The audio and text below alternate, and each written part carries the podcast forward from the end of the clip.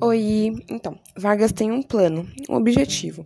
Ele quer aumentar o desenvolvimento das indústrias brasileiras e, com isso, fazer com que a participação do Brasil na economia internacional cresça muito mais. E por conta desses planos e objetivos, ele foi criado várias empresas estatais, várias companhias estatais.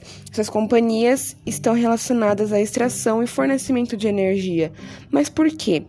Porque alguns motivos, tem alguns motivos. Esses setores de base são muito importantes para o desenvolvimento e também para as dificuldades encontradas nos países, como o Brasil, para adquirir, conseguir matérias-primas e combustível. Aí depois foi criado para administrar o petróleo e combustível.